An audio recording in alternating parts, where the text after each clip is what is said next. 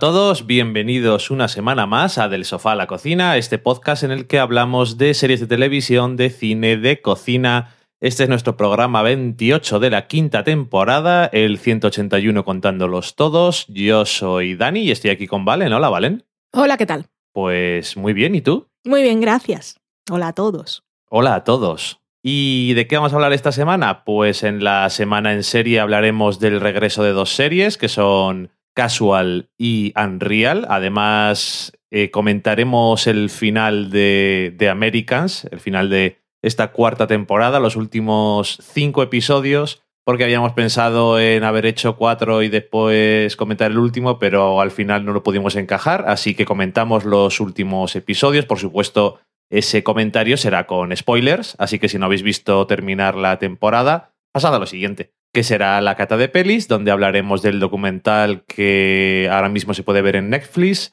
y que se titula The Mask You Live In, la máscara en la que vives. Después iremos a la cocina donde os daré una recetilla y para terminar iremos a la parte fundamental e importante del podcast que es la sobremesa donde leeremos todo lo que nos habéis dicho durante estos días y os comentaremos un poco de nuestros viajes por el mundo. Uh, qué lejos fuimos. Eso es todo. Vamos a pasar a la semana en serie.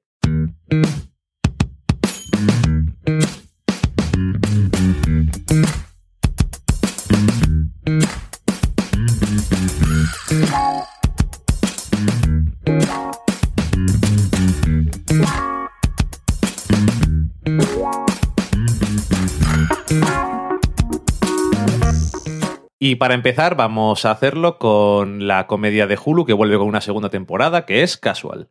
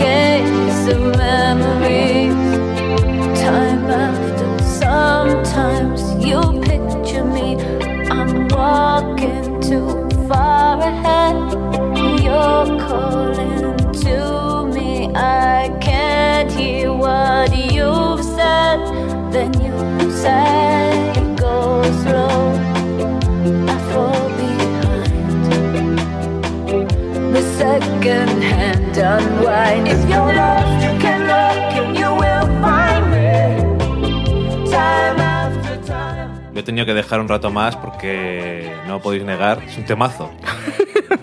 Lo hubiese sabido, lo habría cortado. ¡Jo! Si esto es lo que mola es luego dejarlo ahí de fondito, todos lo están escuchando muy Oh. suavecito. No tienen ni idea, porque cuando estoy montando yo, suena ahí de fondo unos 10 segundos y lo corto. ¡Oh! ¡Jolín! Y yo lo dejo todo el rato. Sí, me hace perder tiempo. Mira, pues nada, lo quito ya. Eso es. Adiós, Cindy. Adiós, Cindy López. Se ha marchado ya. Despedidos de Cindy. Ay, en fin, eh, Casual, que como decía antes vuelve la segunda temporada, a Hulu, realmente es la primera serie de Hulu que nosotros hemos visto, y la segunda que vimos también la hemos comentado aquí que era The Paz, aunque esa no la hemos terminado la primera temporada. Yo no la voy a acabar. No la he terminado la primera temporada, si es, que, es. si es que lo voy a hacer, es que no lo sé, porque tampoco estaba yo súper loco, en que me gustaba más que a ti. No te quedaban muchos tampoco. Tres, me parece. Pero bueno, no sé cuándo voy a tener tiempo para hacer semejante cosa con todo lo que hay. Eh, y Casual es la primera serie que vimos, aunque no la primera de que produjo eh, Hulu. El otro día vimos tres episodios de Difficult People. Cierto. Eh, Está entretenidilla. sí, Creo que la relación entre los dos amigos está guay. sí, escuché una entrevista además con la creadora de la serie y me, me pareció más interesante. Mm. A lo mejor lo que decía ella que era la serie que era la serie, pero bueno, es divertida porque además el, el hombre este, que no me acuerdo cómo se llama, Billy Eichner, que grita siempre me hace gracia, que no puedo evitarlo. Eh, se nos va, Casual, que ya os hablamos el año pasado de ella. Está creada por Sander Lehman y con producción ejecutiva y dirección en algunos episodios de Jason Reitman, que le conocemos porque es director de algunas películas como Up y alguna más. Juno. Sí. Bueno, eh, Up in the Air es que a mí me gusta. Entonces solo ha hecho esa. Vale. Entonces menciono esa. ok. Como casual también me gusta, pues hago ahí paralelismo. Bueno, whatever. El año pasado la serie no nos disgustó cuando empezó, pero yo creo que fuimos calentando según avanzó y a mí personalmente me, me terminó no solamente convenciendo, sino gustando mucho. Me pareció una de las cosas más interesantes del año sin ser el clásico dramedia ni comedia tampoco, sino un poco su propio estilo y especialmente el punto fuerte que acabó teniendo, y para eso es bueno dar a las series episodios, pero bueno, si no te gustan no te gustan, es que vas cogiendo no solamente cariño, sino el tranquillo a los personajes.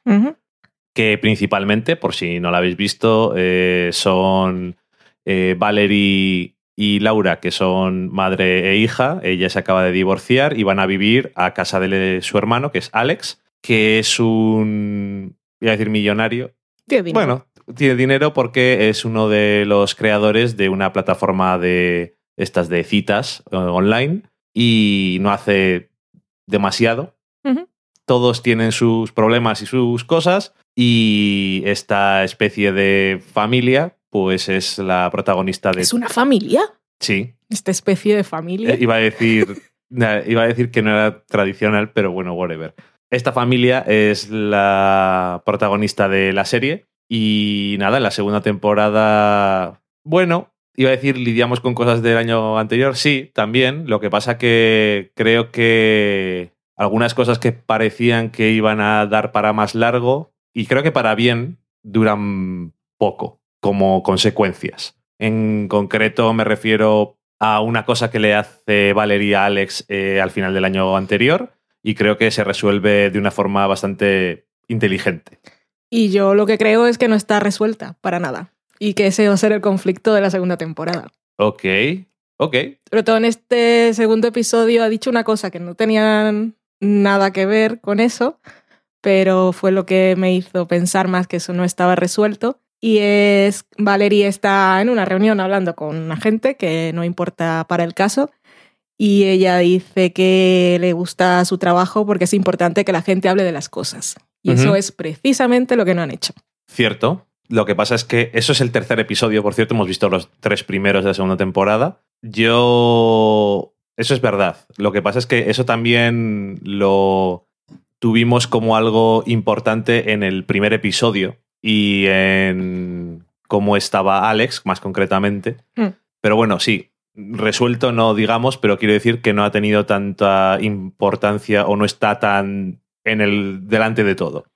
Las cosas que son así un poco que parecen en la superficie las tramas más importantes son eh, Alex que tiene eh, algunas cosas con su empresa, que ya veremos cómo se van desarrollando. Nos han traído además a Pete Campbell desde Mad Men a esta serie, a Vi- Vi- Vincent Kaiser, que prefiero decir Pete Campbell, Siempre. y casi le veía en plan de... Es poco... No es el mismo personaje, pero que es... Bueno, no sé, el mismo mundillo, así lo he visto un poco. Tiene visión de negocio, como Sí. siempre. Es su perfil. Un perfil muy raro. ¿El Em, del actor, de su cara o el perfil de No, que si personajes? pones en tu currículum. Yo interpreto papeles con, Visión de negocio. con visión de negocio y dicen, interesante. Eh, él también tiene un perfil peculiar, pero bueno, eh, se nos va otra vez. Eh, luego Valerie tiene su propio conflicto con que no tiene amigos o qué hacer con su vida social básicamente. Mientras que mm, Laura, pues se ve un poco, eh, después de lo que pasó el año anterior, en una situación nueva que tiene que volver a. Tiene que volver a empezar con su educación de una forma distinta. Por ahora ha, pa- ha pasado varias etapas y yo creo que ha llegado al final del tercer episodio al punto que va a ser un poco más importante durante el año, asumo, porque parece que tiene una escena ahí en el tercer episodio en el que ve algo que le hace un clic en la cabeza.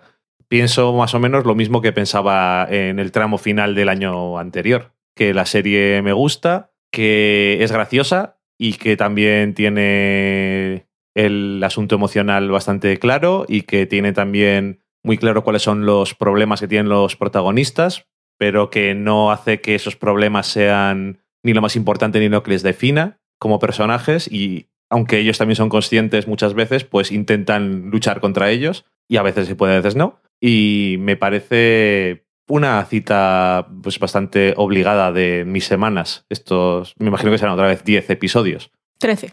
Ah, 13 episodios, pues Mm. muy bien. Pues hemos visto tres, pues otras 10 semanas eh, atentos a ella. ¿A ti qué te parece el asunto? A mí me gustó la primera temporada y al inicio de esta segunda me ha gustado mucho más. Es una de esas series que es difícil vender porque en realidad no va de nada en concreto, como era Togetherness también, de ese estilo. Ujú. La media indie de personajes y sus vidas, pero que no tienen grandes conflictos. No. Ni no puedes decir que la serie va de, algo de la trama, sino que son sus vidas, ellos como personajes y las relaciones entre ellos, que las relaciones entre estas tres personas que conforman esa familia son lo más importante de la serie por, por los tres lados. Los dos hermanos y la madre y la hija y el sobrino y la sobrina. El sobrino, el tío y la sobrina. Y no sé, me gustó pero mucho este inicio de la temporada y sobre todo me llamó la atención eso que te comentaba antes y es que vi que eso no estaba resuelto. Ahora a ver qué pasa, que igual, igual sí, pero a mí me daba la sensación de que no. perfectamente podría no estar resuelto y que fueron esas cosas que se ha apartado en sus vidas durante un momento y luego volverá a resurgir. O si pasa alguna cosa, vuelve a, a salir. Pero bueno, Que el personaje de Valerie es súper complicado porque es- os ha traicionado a ambos. El final de la primera temporada fue bastante caótico a nivel emocional. sí, y, desde luego. y de líos por su parte. Y aquí la vemos otra vez en la segunda temporada con esa inestabilidad emocional, porque no, no tiene a nadie más aparte de, de su hermano y, y su hija. Ajá. Y eso hace que, creo que la hace un poco dependiente emocionalmente de ellos y también que, que quiere controlar o, estar, o ser protagonista de sus vidas y eso la lleva a tomar unos caminos un poco extraños y confusos a veces. Creo que para ella también. Me gusta, así que veré contenta todas las semanas los episodios que vienen. Me gusta mucho el personaje del asistente, que sale poco, pero me hace mucha gracia. Ok. Y, y a ver qué tal le va con su nueva conquista, que estoy hablando de Valerie, no de la asistente. Y no estamos hablando de una conquista amorosa, sino súper creepy, acosadora de, de ser amiga de alguien. Ajá. Por cierto, que ahora que has dicho lo de la mm, eh, asistente de Valerie, eh, me di cuenta el otro día de que una de las cosas que hace a la serie bastante. que la sientas bastante real, por muy extrañas que sean las situaciones o no, o por muy peculiares que puedan ser los personajes a veces o no, Mm. es que mm, la tecnología de este mundo parece de verdad. Ok, Esto lo menciono, me ha venido a la mente por el tema de Instagram ¿vale? que mm, las redes y, eh, y las cosas no se tratan, y los móviles y mandarle un mensaje a alguien, todo eso no se trata de una forma que parece a veces un poco real, que es una cosa que a veces tiene ese problema las series porque no saben cómo utilizar exactamente la tecnología que tenemos hoy en día. Y no sé, que es un detalle más que la hace un poco más como decir, sí, esto eh, está pasando en este mundo y te lo crees. Y ahora que has dicho eso, me ha recordado uno de los grandes momentos de los dos primeros episodios, que no recuerdo si fue el primero o el segundo. Y es que a Valerie, su asistente, se llama Lee, Lía, No me acuerdo, ¿vale? ya me fastidia. Le, le crea un perfil de Instagram y sigue a su hermano, a su hija y a la amiga que tenía del, del instituto. Ujú. Y luego tiene un momento súper gracioso y súper creepy porque llama a aquella amiga con la que hacía tiempo que no hablaba y le dice, "Mm, me seguiste en Instagram. Me y la otra, sí, porque tú me añadiste y ya está, hola, ¿qué tal? Pobrecita. Sí, que quiero decir que con toda esa trama no deja la sensación de que la gente que escribe la serie no sabe qué es Instagram, sino que Valerie no sabe lo que es Instagram ni realmente las redes sociales. porque cuando sigue a alguien y le añade, la llama. Y eso es una cosa que normalmente no se suele hacer. Pero bueno, es una cosa un poco más casual. Ajá. Y, y también sobre lo que decía de la ausencia de relaciones que tiene Valerie, veo que es algo que también ha heredado su hija, porque tampoco conserva, no la veíamos con amigos en el otro instituto y no ha conservado ninguno después de que se ha ido. Así que igual ella ahora progresa en ese sentido. Y esto contrasta con Alex, que es un poco en relaciones amorosas, pues un poco más pasota. Y bueno, después de lo que le pasó en la primera temporada, será un poco más. Pero en cambio, tiene facilidad para hacer amigos. Y ahí tenemos, por ejemplo, el caso de Leon, Ese es, ese personaje que es otro gran personaje. es muy grande. En fin. Am, y bueno, pues nada, eh, os la recomendamos si no la habéis visto, que bien puede ser, porque tampoco es una serie que yo creo sea especialmente conocida, sobre todo fuera de Estados Unidos. Ujú. Pero bueno, eh, otra que os recomendamos, aunque supongo que ha sonado bastante más, es la siguiente de la que vamos a hablar, otro regreso con segunda temporada, que es Unreal.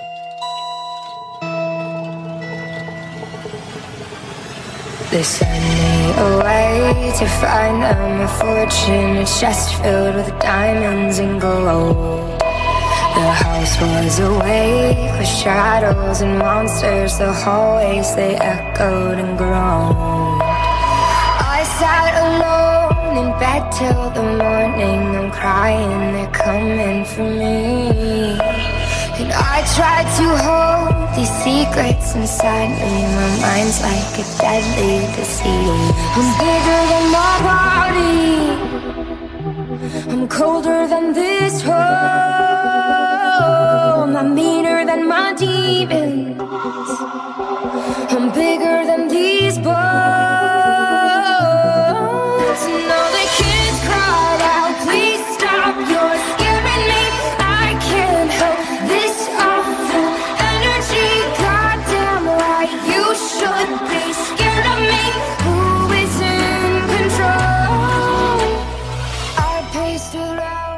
Unreal, mi serie preferida del verano, lo fue el verano pasado. Es una serie que ya nos sorprende en su momento porque es el canal Lifetime, que no le pega nada, nada en la vida que pudiéramos ver. Y dio la sorpresa con esta serie, que está creada por Sara Gertrude Zafiro, que básicamente se ha inspirado en su vida personal para escribir esta historia, porque ella, como Rachel, trabajó durante muchos años en programas de este tipo, en este caso de Bachelorette y de Bachelor. Y también sufrió emocionalmente y tuvo problemas para poder escaparse del contrato que la ataba de por vida. Porque estuve leyendo hoy en una entrevista que contaba que ella empezó a trabajar eh, para la productora que hacía estos programas cuando tenía 22, 23 años, que acaba de salir de la universidad, y firmó un contrato sin darse cuenta de cosas y ella es feminista y cuando estaba en la universidad pues estaba en asociación, es activista. Y cuando empezó a trabajar en The Bachelor dijo, socorro, me quiero ir de aquí, le dijeron, no, nena, mira tu contrato, que esto es renovado de por vida.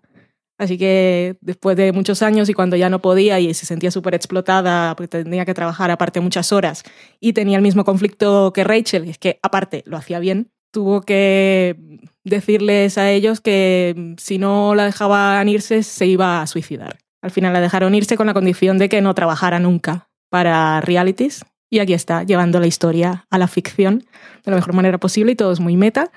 La serie está, para los que no lo saben, está basada en la trastienda de un programa como este de Bachelor y sigue la vida de Rachel, que es productora en el programa, productora de campo, y Queen King, que es su jefa, que es la como la productora jefe, que tienen una relación bastante difícil, complicada y que a mí me tiene totalmente loca y apasionada, porque son dos mujeres muy ambiciosas. Es una relación que es bastante destructiva para ambas, porque ambas tienen ambiciones y quieren lo mejor para ellas, pero aparte también quieren lo mejor para el programa, que es una cosa muy complicada porque el programa es un asco, pero a ellas les gusta saber hacerlo bien y lo hacen bien. En esta segunda temporada encontramos a nuestros personajes en un punto diferente que el que estaba en la primera temporada. Ambas tienen una posición de poder superior a la que tenían durante la primera, pero todo se va al carajo muy prontamente. Y esta segunda temporada, el, el punto fuerte, y es triste porque no ha ocurrido en la vida real, es que por primera vez, según la serie, en su programa de ficción que es Everlasting, el, el hombre millonario príncipe azul que va a elegir a una de las 25 chicas que están luchando por conquistar su corazón es un negro. Y, ¡Uh! y eso no ha pasado en la vida real. Lo que nos cuenta cómo son las cosas. Ajá. Y la creadora está muy, muy por la misión con este tema y para ello tiene en su equipo de guionistas a, muchas personas de raza negra. E- ella se sentía un poco insegura porque es judía blanca. Bueno, ya sabes, cuando tienes que hablar de estas cosas siempre tienes la inseguridad de querer estar dando doctrina desde una posición de su privilegio con la que seguramente estás diciendo cosas que pueden parecer muy superficiales.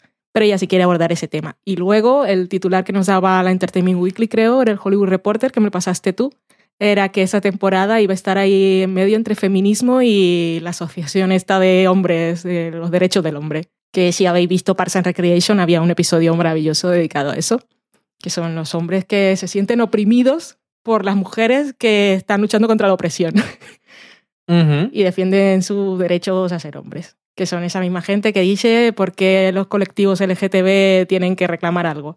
En fin. Pues esta segunda temporada ha empezado, madre mía, con mucha fuerza.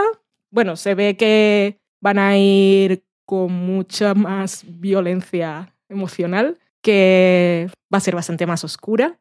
Está ahí mucho más sobre la mesa los problemas emocionales y psicológicos de Rachel y vemos que todo está ahí a punto de explotar constantemente. Va sobre el poder la serie, poder y control, cómo conseguirlo, manipulación a tope por parte de todos y gran personaje que nos promete esta temporada es el de Madison también, que quiere ser la nueva Rachel. Y aparte tenemos a Madison que quiere ser la nueva Rachel, Rachel que quiere ser Queen, y tenemos a Hot Rachel, que es una de las concursantes que quiere ayudar a Madison a ser la mejor Rachel del mundo. Es todo fantástico. Este año está potente. O sea, hemos visto dos episodios y ha empezado con, con mucha fuerza. El primer episodio es bastante fuerte en algunas cosas que se hacen y se dicen. Y es el primero, o sea que Y es el Tela. primero. Está bien darle crédito. Eh, quiero eso, destacar que me gusta que hayan introducido el tema de raza este año, porque, como dices tú, eh, es una cosa en la que, de la que hablar desde una cierta posición que no es la tuya. No sé si ha quedado claro. Pero bueno, lo que decías tú puede ser peligroso o te puede hacer sentir inseguro, especialmente. la inseguridad viene por la intención de, de querer Ajá. hacer algo, decir algo, Sí. hacer un discurso. pero que creo que está muy bien utilizado el tema de raza y veo eh, el posible aporte, aunque creo que ya las personas que escriben para esta serie tienen una cierta sensibilidad, pero creo que el aporte de los guionistas que se hayan incorporado o que intenten que les aporten más en este tema se ve mucho en que los personajes negros no son todos iguales, pero ni muchísimo menos. O sea, hay así importantes los dos primeros episodios, 1, 2, 3, 4, 5 más o menos, 5 o 6, y son todos completamente distintos y cuando hablan de ciertos temas no son posiciones simples, ni eh, cómo se desarrollan tampoco ciertas cosas, como por ejemplo vemos en el segundo episodio el tema de, por no decir nada más, el tema del bikini y el personaje que lo lleva, que todo es un poco más complejo de lo que se suele ver en televisión y en general, quiero decir, y se agradece y resulta más interesante porque es una cosa de la que ya sí habían hablado el año pasado y siguen hablando este año, es de el tema del poder y el tema, el tema de género y estas cosas que ahí sigue presente, pero la incorporación de más matices y de más cosas interesantes, pues hace que sea no solamente una serie muy entretenida, un poco, haces un poco, eh, que te dejas un poco, te toca duro, Sí, pero aparte es interesante lo que intenta decir y lo que intenta hacer. y me alegro de que tengamos una serie así, aunque haya salido, sí que sale de Lifetime en plan de, pues, ok, es la primera serie, no es la primera serie que hacen, pero es la primera serie que hacen que habla de algo y es llamativo, sobre todo porque es bastante directa y bastante cargada en muchos temas. Y bueno, da igual realmente quién la haga, mientras consigan o tengan la oportunidad de hacerla como quieren hacerla y así parece que lo están haciendo. Mm. Porque no creo que les estén prohibiendo demasiadas cosas. Y me alegro. Y vemos aquí uno de los principales problemas que tenemos en estos dos epi- primeros episodios es el hecho de que la cadena de mando esté dirigida por hombres blancos. Y el patriarcado ha llegado ahí para imponerse y para mandarlo todo a la caca. Sí, por cierto, hablando de patriarcado, el, el actor que hace de Chet le he visto comprometido. Sí. Porque lo que ha adelgazado, madre mía. Parece que, que hubiese sido verdad en la ficción que se hubiese ido al retiro de hombres prehistóricos.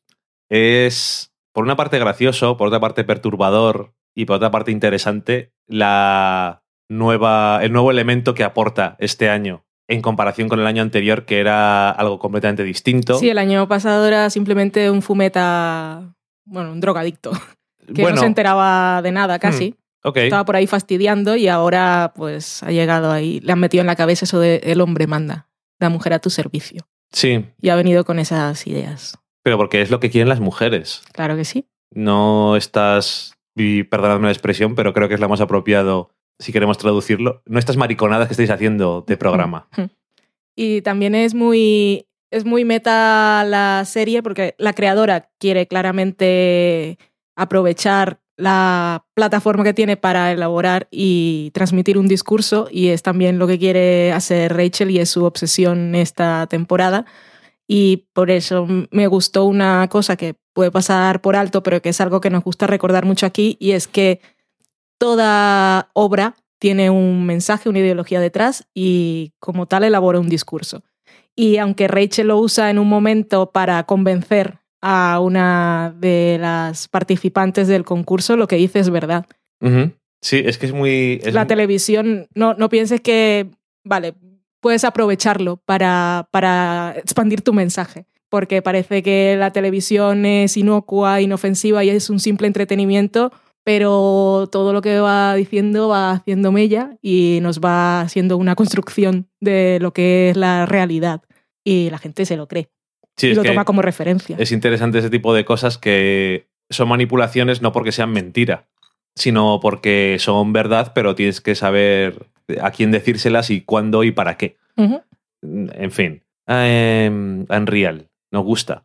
Nos gusta mucho, me hace sufrir demasiado. A, mí, eh, creo que este año me está haciendo sufrir un poco más que el año pasado, o estos dos primeros episodios me han parecido un poco más intensos, pero el final del primer episodio, por ejemplo, me dejó muy mal cuerpo porque, no sé, me hacía sufrir por un personaje y no sabía qué iba a pasar con él. Y el segundo episodio, pues bueno, a ver, nos introduce unas nuevas cosas, más dinámicas que va a haber. Eh, tengo ganas porque no sabía cómo iba a volver exactamente a Unreal. No sabía cuál era el plan para la segunda temporada y me alegra ver que tienen no solamente un plan, sino que algo que no es lo mismo que el año anterior, aunque sea el- la producción del mismo programa Mm.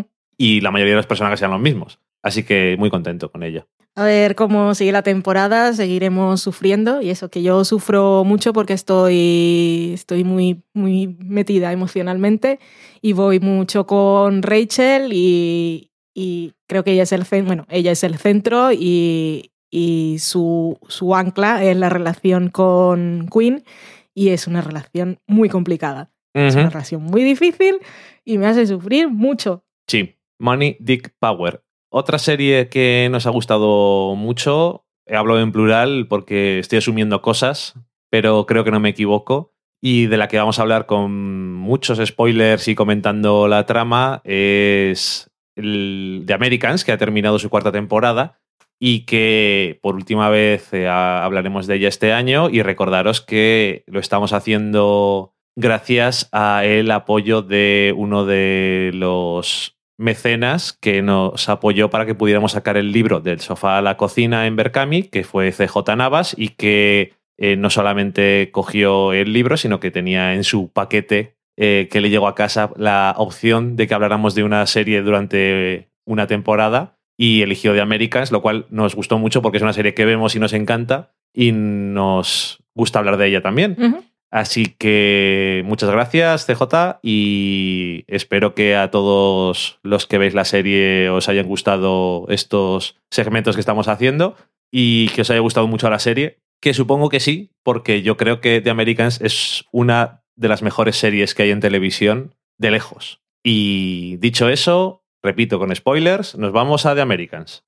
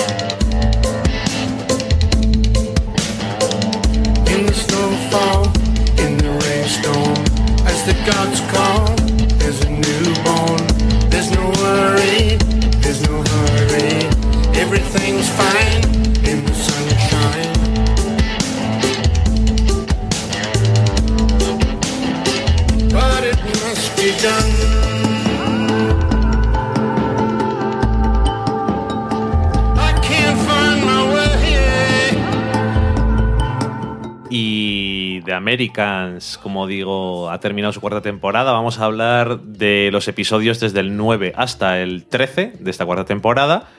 La serie creada por Joe Weisberg y Joe Fields. Y que este año ha tenido muchas cosas. Y muchas cosas interesantes y muchas cosas de que nos comemos las manos hasta las muñecas. no las uñas. Y para recordarlo un poco, pues hemos hecho aquí el- un pequeño montaje de momentitos y de cosas de la temporada. Así que vamos a ponerlo. Tim is missing. What? Oh my god. I made a tape. It says exactly who you are. If Tim doesn't come home, it goes to the Justice Department. In a Russian controlled country, he disappears. You think we kidnap people and kill them? You've already done the hard part. The next part is the hard part. The center turned down your request. The mission has to go forward. So what do you do, Stan? Oh, he's an FBI agent. Really? Really? I'm pregnant. You want me to get rid of it? It's the only way. You don't need to know everything. You just killed a man in front of me. I'm giving you something. After this, we're done. Do you trust me or not? Put your hands in the air! You might want to get me to a hospital. If William talks, you and your children should return home. We're with the FBI. There's nothing you can do. You've always been in danger. The job wasn't meant to be forever.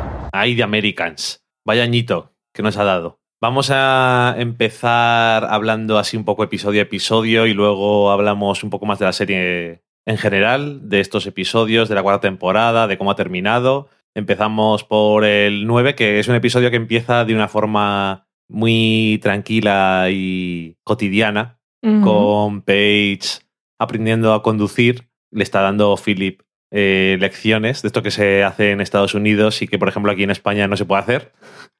Aunque estaría bien, porque te ahorrarías mucho dinero. Y sobre todo también estaría muy bien tener esos coches que solamente tienen tres posiciones y a tomar por saco en vez de tener que aprender todas las marchas. Ay, qué comodidad. Nos llevaban años de ventaja ya. En los 50, no te digo en los 80. Ujú. En fin, ¿qué es lo que pasa aquí en este episodio? Bueno, como dejamos el, en el programa anterior que hablamos de, de la serie, eh, uno de los elementos, y que ya lo sabíamos cuando acabó el, el año pasado que iba a ser importante, era el tema de Pastor Tim. Y fue muy curioso porque cuando, cuando dejamos la serie en el octavo episodio nos quedamos todos un poco así, porque cuando mandaban de vacaciones, entre comillas, a nuestros protagonistas, eh, teníamos un salto temporal y veíamos cómo Paige estaba, pues, eh, con su relación con Pastor Tim y Alice, todo era estupendo y luego llegaba a casa y hacer el reporte, a ver qué había pasado. Que obviamente, como decía, creo la otra vez cuando hablamos de la serie, hay un salto temporal porque cuando están de vacaciones tienen menos problemas. Y lo que nos importa es la problemática. Y en este episodio, además, otra de las cosas que al final ha estado presente durante todo el año ha sido el tema de las armas biológicas y de el agente que tenían allí infiltrado, que era William, y que en este episodio eh, le dice a Philip que hay algo nuevo, pero que igual hacíamos mejor no diciéndoselo, porque a mí me da miedo. Todo es una cosa que cuando le cae a alguien encima se empieza a derretir por dentro y sangra por todos los lados. Una cosa que no parece muy agradable, digamos. Y es curioso porque en este episodio además termina con una película que están poniendo en televisión, que si no tengo mal aquí cuál es, se llamaba The Day After y que era una de esas películas De catástrofe. de Guerra Fría, de qué nos va Era un poco una de esas producciones que metía el miedo a la gente americana para, esto ya son cosas mías, para ayudar a justificar todas las cosas que se hacían en la Guerra Fría con Rusia. Es un discurso. Es, como he dicho antes, en, en Unreal, para que lo digan que no vale para nada la televisión. Entonces, claro, Es política. después de esto, todo el mundo acojonado, perdido, ¿no?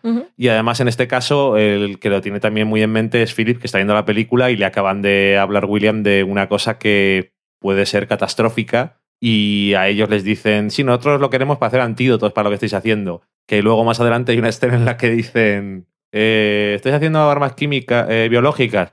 No, porque hemos firmado un tratado. Me estáis diciendo que vosotros estáis haciendo armas químicas, armas biológicas, no sé qué. No, nosotros tampoco. Todos están haciendo todo, obviamente. Ya sabemos cómo era esto. La carrera esta de armamentos. Y, bueno, eh, continúa aumentando la tensión con Pastor Tim, que dice, pues me voy a ir a Etiopía a hacer unas cosas de misión. Mm, Philip, tenemos que hablar, porque yo a Paige la veo un poco tensa y demás. Obviamente, eh, Paige, que ha sido yo creo que uno de los pilares de este año, no sé si estás de acuerdo. Yo estoy de acuerdo, Paige, pero sobre todo la relación de Paige con Elizabeth. Sí, sí, sin duda. Lo y que, también Elizabeth, que hemos visto más su parte emocional esta temporada, que es algo que todos necesitábamos. Una cosa importante en este episodio también, que fue una de las preocupaciones que dejamos en el comentario que hicimos en un anterior programa, era la relación entre Elizabeth y Jong-hee, que por primera vez veíamos a Elizabeth que tenía una amiga, una persona con la que le interesaba pasar el rato, y que esta persona aparte era, una mis era un, un instrumento para una misión que tenía que conseguir y ella estaba ahí con un dilema importante. Y sufríamos un poco, tanto por Jong-hee como por Elizabeth, por lo que implicaba para ella. Que es curioso y creo que muy efectivo todo el tiempo que pasamos en la temporada eh, con las escenas de Elizabeth y John Hee hasta que sabemos todo lo que están haciendo. O sea, hay un montón de tiempo que no está haciendo nada, simplemente, y ese supongo que es la base del tema, está Mm. ahí siendo su amiga. Está ahí, ahí construyendo la relación, que es lo que tienen que hacer siempre, que muchas veces no le dedican tanto tiempo y en este caso esa construcción de relación para ella fue pues, bastante personal. Ujú. Es un poco, bueno, ya lo decíamos también, fue más corto el tiempo que pasó con ella, pero la implicación emocional tiene un paralelo con la que tenía Philip con Marta. Sí, al final también sigue siendo un espejo de la relación entre Philip y Elizabeth, que también era una cosa que es una tapadera, pero que al final no es solamente eso. No se puede estar fingiendo ser amigo de alguien o estar fingiendo ser algo de alguien, a lo mejor durante mucho tiempo, si es la persona adecuada, Claro. obviamente, porque al final eres una persona y no puedes suprimir tus sentimientos, aunque a eso le gustaría mucho a Elizabeth. Pero bueno, que decía que habíamos dejado a Pastor Tim que le decía a Philip, bueno, ahora cuando vuelva de mis cosas de Etiopía, ya si eso hablamos. Y el episodio 10 nos deja totalmente catacrockers cuando de repente mm, se entera, eh, se enteran Philip y Elizabeth de que Pastor Tim ha desaparecido. En este viaje que estaba en Etiopía, él y otro misionero, creo que entendí, eh, habían ido a hacer algo y desaparecen, nadie sabe dónde están. Como Alice sabe todo lo que le ha contado Pastor Tim sobre ellos, está preocupada porque le han matado los soviéticos. Y llega a casa muy afectada y diciendo que ha grabado una cinta y que si le pasa algo a Pastor Tim o le pasa algo a ella, eso va a llegar a las autoridades pertinentes. Em, The Americans es una serie que me sorprende cada día, lo, cada día que la veo, obviamente, lo mucho que se acuerda de todo lo que ha pasado. Y explícitamente en ningún momento les dan la cinta a lo largo de estos Ujú. últimos episodios, ni se vuelve a saber nada más de ella. ¿Sigue existiendo? ¿Va a salir a relucir en la próxima temporada? No lo sé, pero no me extrañaría. Ok. Tengo miedo. Pero bueno, para miedo ya hablaremos después que hay más cosas. El asunto de la desaparición misteriosa de Pastor Tim hace que todos sospechen. Paige obviamente sospecha, igual que Alice, si ha pasado algo. Los espectadores también podemos sospechar durante un minuto si ellos saben que este, este viaje iba a servir para eso. Y ellos también, una vez nos enteramos de que ellos no han tenido nada que ver, sospechan, a su vez, de sus superiores que hayan tomado por su parte decisión unilateral de acabar con el peligro de Pastor Tim. Que eso además tiene un paralelismo muy claro en este episodio con que no sé si es la escena que abre el episodio, eh, pero el agente Gat, que ya se ha retirado del FBI, eh, es asesinado o muere de una forma un poco accidental cuando está de vacaciones en Tailandia y Philip le expresa el- la preocupación que tiene Elizabeth de que en el reporte de su relación con Stan Sí. había puesto que se había ido de vacaciones y que se había ido a Tailandia. Y entonces vemos una posible consecuencia directa de lo que ellos dicen que está pasando en su vida con lo que pasa, aunque no sean ellos los agentes Claro. Que lo ejecutan. Entonces, ellos mismos están dudosos, pero sabemos que ellos no han hecho nada. Pero no se sabe. Entonces, incluso eh, durante todo el episodio están muy nerviosos a ver si pueden hacer algo por ayudar o por hacer que no le ocurra nada al Pastor Tim, porque si no es una cagada impresionante. Y, y bueno, al final no ocurre nada. Y como no, era una chorrada. Es que no sabíamos volver, nos habíamos dejado, nos hemos quedado sin gasolina, en fin. Una tontería, pero que a todos les había vuelto muy locos. Y como dices tú, Paige, también tiene ese momento de a ver qué está pasando aquí. ¿Habéis hecho vosotros algo de esto? Y luego al final se da cuenta de que no, y yo creo que es un momento importante. Hay más de acercamiento de Paige a, sus padres, cuando se da cuenta de que no tenía que haber dudado de ellos. Y yo creo que eso le ayuda a seguir dando pasos. Creo que es en este episodio, no sé si es al principio del siguiente, continuando con la trama de Elizabeth y la misión Patty, que es lo de John Hee, cuando tiene esa conversación con Gabriel, que él le pregunta, Ajá. Sí, es al final de este. le pregunta si, si quiere que decirle a, a- a sus jefes que busquen otra forma de, de completar la misión y de conseguir la información para que ella no tenga que hacer lo que tiene que hacer.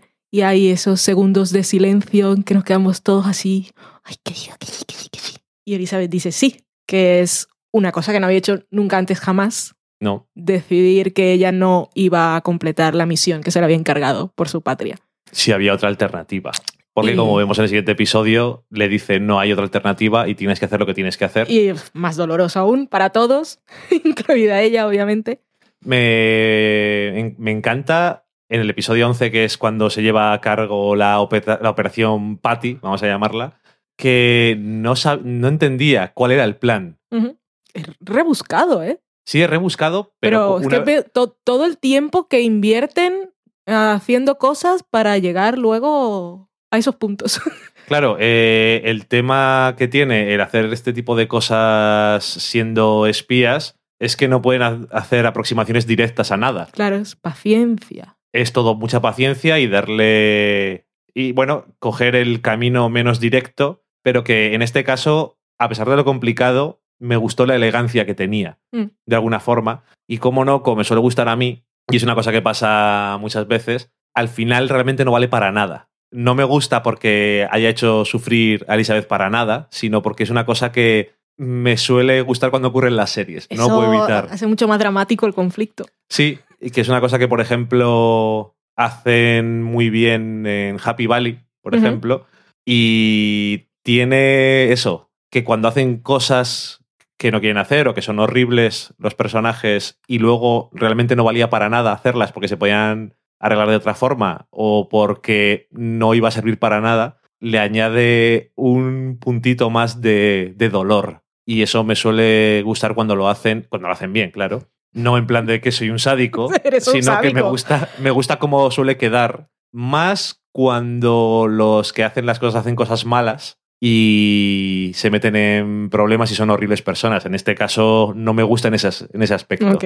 Pero me suele gustar cómo afecta a los personajes si lo hacen bien. No sé. Que por cierto, este episodio también tiene otra cosa que en este caso es una escena bastante graciosa. Y es que después de que Pastor Tim vuelve a Estados Unidos y pide perdón y tiene todas estas discusiones de vamos a pedirle la cinta, no se la pedimos, y dice Paige, mejor vamos a esperar. Y dice, ya ves, veo que estás empezando ahí a, a pensar como yo. Sí, una buena estrategia porque así de alguna manera construye la confianza. No- Confío en ti, Pastor Tim, en que tengas la cinta porque en realidad nosotros no vamos a hacer nada para que tengas que que es una utilizarla. apuesta con mucho riesgo, pero que realmente es la que mejor les puede salir, porque lo contrario es muy chungo. Sí. Y claro, dicen, vamos, pues venga, vamos a cenar todos juntos y así tenemos una buena conversación. Y entonces aparece Stan, que no tiene nada que hacer. A falta de una mejor expresión, nunca tiene nada que hacer cuando está en casa. Mm. Y aparece por allí, hombre, si nos importa, Para comer hombre, pizza todo no. el día. no pasa nada. No, no os estoy. No estoy metiendo aquí en donde no me llaman.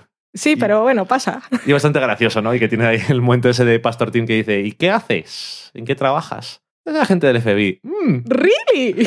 oh, interesante. Eh, Entiendo, ok. En fin. Mira, que otra cosa, que luego puede pasar otro año algo, y es que Pastor Tim y Alice ya saben que su vecino es del FBI. Quiero Ujú. decir, me van sumando piececitas y tengo miedo siempre. Por cierto, que quería comentar, ya que aquí aparece eh, en este episodio, eh, Stan tiene una escena después de que ha muerto Gat y todas estas cosas con Oleg de la eh, embajada soviética y dice que ya no va a quedar con él nunca más porque le han dicho que tiene que aprovechar la relación que tiene con él para chantajearle y sacar algo más, pero que está cansado de sentir cosas sobre sí mismo y dice, mira, mejor dejamos de hablar y ya está. Y quería sacarlo porque me ha dejado un poco desconcertado todo el tema del lado ruso este año. No sé si ha sido la parte menos interesante o la parte que menos tenían que hacer. Ha salido muy de vez en cuando. Es que desde que se fue Nina de esa trama, lo cierto es que lo de la residentura perdió bastante. Sí, perdió mucho porque, claro, era un, era un eslabón que unía las, las dos Mm. tramas, los dos mundos, de una forma bastante interesante. Y era un personaje con el que teníamos vínculo. Los otros, pues mira. Y que al final el protagonista de toda esa trama ha sido Oleg. Que no sabía qué hacer, qué tal. Y teníamos a la mujer esta con la que ha tenido una relación. Tatiana. Tatiana, que siempre está con sus cosas secretas y, y demás. Que al final vemos o intuimos, no sé si es explícito, que ella estaba encargada del tema de armas biológicas. Sí. Y, y no sé. No se dice súper explícitamente, pero nos enteramos, porque somos espectadores atentos y nos gusta la serie. Sí. No digo nosotros, digo todos los que vemos la serie, que no, no nos machacan con eso, pero podemos ir sacando conclusiones. Quiero decir, em, creo que las tramas de esa parte son necesarias para la serie, porque añade no solamente, sí, nuestros protagonistas son agentes de la Unión Soviética, pero y unos espías y todo lo que tú quieras, pero la gente que está en el otro lado, que habla en ruso y todas estas cosas normalmente, es, le aporta un poco más la cara más directamente humana a ese. Ente. al otro bando. Sí. Y creo que es una parte necesaria. Pero creo que sí, este año, con lo de Nina, que fue muy extraño, y todas las cosas que han ido pasando, eh, no sé, mm, ha palidecido. Más bien que no ser interesante o no estar bien hecha, en comparación con la otra parte, creo que no ha sido tan interesante. Y al final muchas de esas cosas, si lo piensas, realmente no las hemos necesitado. No han tenido tantas consecuencias directas. Y entonces, mm, es lo que este año menos me ha entusiasmado. Francamente, tampoco puedo decir esto es una mierda y a ver si lo quitan, porque siempre tiene un poquillo de algo de interés, porque son buenos guionistas y siempre le dan... Y además que me gusta esas escenas porque me alegro de que tengan el sentido común y por lo visto en otras series la valentía de que la gente hable en su idioma Sí. porque parece la cosa más rara. En las demás series, o bien encuentran una excusa para hablar en inglés, o bien cuando lleva un poco de tiempo acaban hablando en inglés en plan de lo estáis entendiendo. Esa es la magia de la televisión. Y a mí me parece que es mejor, más real. En este episodio también vemos que empieza la relación entre Paige y Matthew, que es el hijo de Stan, que podríamos pensar perfectamente que era que simplemente se gustaban o que a ella le gustaba él, lo cual pues también pues, nos puede parecer raro por los pelos que lleva el chico, pero bueno, son jóvenes y pasan tiempo juntos, pero luego aprendemos con el paso de los episodios que Paige pues lo estaba trabajando. Pero sí, Sí. se- seguro. Sí. No hay ninguna. No hay ninguna ambigüedad. No creo eso. que haya ninguna ambigüedad, porque ya para el último episodio se lo deja muy claro a su, a su padre. Sí, pero digo, hasta ese, en esta altura, quiero decir. A estas alturas, tú estás pensando en eso. Porque. No, yo no. Estoy diciendo que en ese momento lo que pensábamos eran que eran jóvenes, Ah, vale. tal. Pero que Paige eh, estaba trabajando en ello. Sí, que ahí esa iniciativa que, que muestra es. Bueno, Y que de alguna manera también se siente ya culpable por todos los líos con Pastor Tim sí. y saber el secreto de sus padres la, la, ha acer- la ha acercado mucho más a ellos. Aunque primero tuvieron todo ese conflicto que es totalmente normal y entendible. Sí. Y ella, a- al ver el peligro en que los ha puesto durante toda la temporada, y sobre todo con la grabación de la cinta, y ya se queda alerta con que están pues del FBI, y dice, hay que aprovecharlo todo. Y se siente responsable también, se siente miembro de la familia. La verdad es que es raro, pero cuando hace ciertas cosas, le ves mucho desde los ojos de Elizabeth, casi como si estás orgulloso de que haga cosas por su cuenta. También, bueno, eso contribuye a la relación que se ha fortalecido mucho entre madre e hija y sobre todo a raíz de lo que pasa en el segundo, en el segundo, en el episodio 12, que es el penúltimo, y es la escena esta en la que, bueno, Paige y Elizabeth están volviendo de la iglesia o de algo de la parroquia, no estoy seguro, y mm, les van a atracar. Y como Elizabeth piensa que le van a hacer algo a su hija... No o- que piense, obviamente el señor asqueroso está diciendo cosas. no, no, no, si yo no digo que no lo fuera a hacer, digo que ella piensa que va a pasar algo a su hija y entonces reacciona y, y le mata directamente. Y esto también tiene... Es bastante shock para Paige, pero creo que no es tanto shock como que sí que lo es, porque Sí. ha visto cómo mataba a alguien, cómo se moría alguien delante de ella y cómo era su madre la que, el que lo mataba, pero también vale mucho como plataforma para des- que después de eso no hay vuelta atrás y Elizabeth tiene que sincerarse más con ella y contarle más cosas en plan de no te vamos a mentir, pero tampoco te vas a decir nada. Y a partir de ahí es como, no, a ver, es peligroso a veces. Eh, cuéntame más mierdas. Dime algo de verdad. No me digas solamente, ya si eso te contaremos. Y a partir de ahí tienen más confianza y más eso, no sé. Me gusta que le dedicaron tiempo a, a cuál era la reacción emocional de Paige y que es un proceso normal de que primero le impacte mucho la situación y piense pues, lo que piensa cualquier persona en su situación y la policía, llamamos a la policía, y entonces somos una familia especial y diferente, no podemos llamar la atención. Entonces primero siente eso, mi madre ha matado a alguien, cuántas personas ha matado, esto, este, este trabajo es mucho peor de lo que pensaba. Sí. Y tiene esa, esa, esa cosa de negación y luego hay ese entendimiento y, y nos lleva a final de esa cosa que es ella pidiéndole a su madre que o diciéndole a su madre que quiere aprender a defenderse ella también. Sí, sí, sí, sí. Y en este episodio también, por cierto, que ya lo que decía antes de que la serie siempre tiene en cuenta todo lo que ha pasado, vuelve el tema del robot este del, del correo. Que comentábamos que una persona que no mire esta serie con atención o que dejes mucho tiempo, vale, que ves la tercera temporada y ahora no ves la cuarta, sino que la ves el año que viene, antes de que empiece la Sí. quinta, Se te olvida. porque es que no te explican nada. O sea, eso aparece y dicen, mataron y te estás pensando, pero No, mi madre se murió, estaba mayor, tenía problemas. Y los otros que Adderholt y, y están todo el rato sospechando de todo lo que Mm. pasa. Y parece que tienen una buena pista. Y antes de nada, antes de que todo se pueda desarrollar más o que se llegue a una conclusión, a Stan le cae del cielo información por parte de Oleg, que también se siente culpable por todas las cosas que han pasado. Creo que no sabe cómo sentirse también, igualmente que le pasa a William un poco, con todo este tema de las armas biológicas y todo esto, y el peligro. además también una sensación de ¿para qué estoy haciendo esto? Supongo que es una de las razones por las que tienes que darle todas las tramas que ha tenido Oleg durante el año para que llegue a ese momento en el que el coche le cuenta cosas. Mm.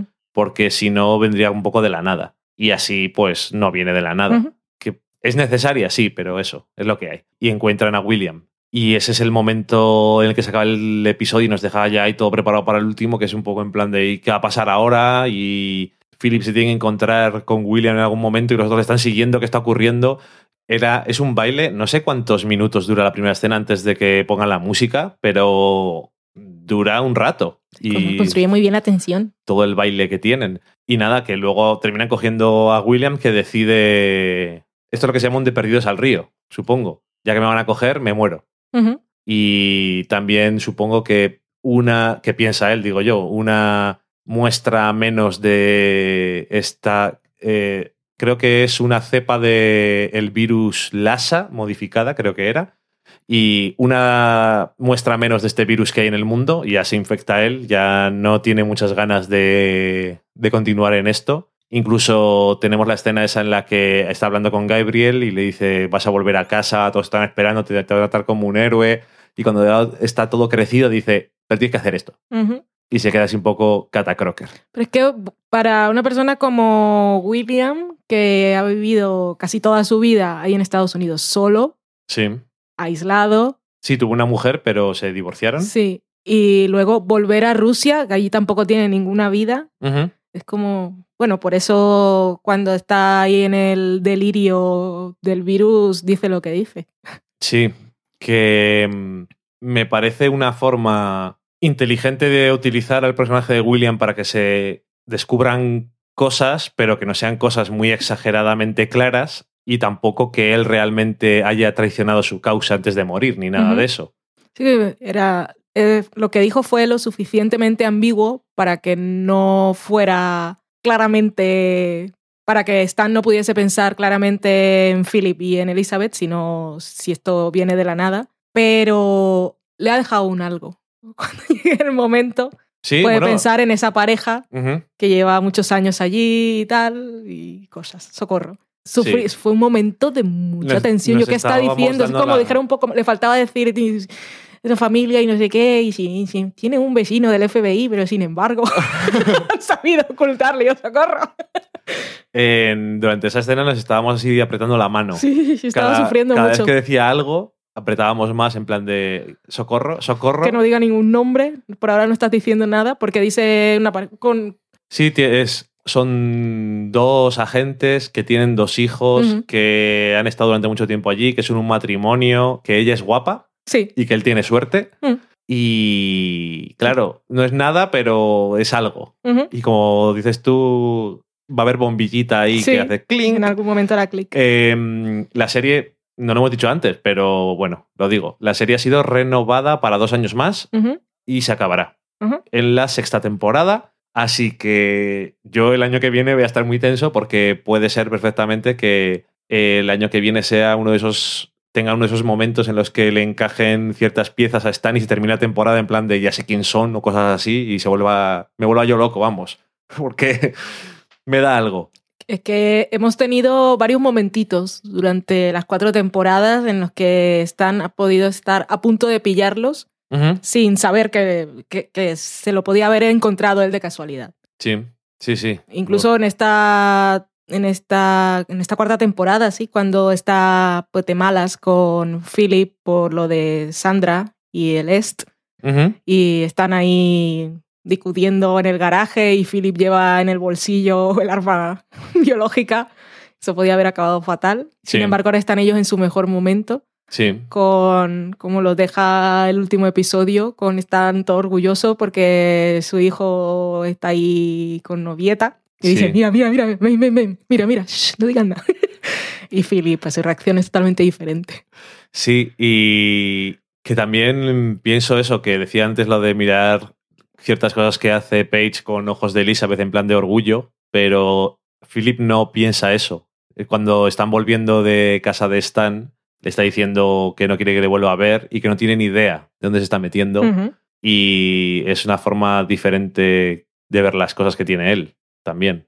Pero yo no creo que Elizabeth sea tanto orgullo, mi hija es una agente. Creo que los ojos de orgullo de Elizabeth son Por la mi, relación. mi hija, ahora tengo una relación con ella. Sí, O que... sea, he estado toda la vida ocultándole cosas y ahora abrirme un poco, pues está haciendo que ella se abra a mí también. Sí, que en el último episodio también tenemos el momento este de Est de Philip, en el que empieza a hablar de que ya no quiere ser Agente de viajes. agente de viajes.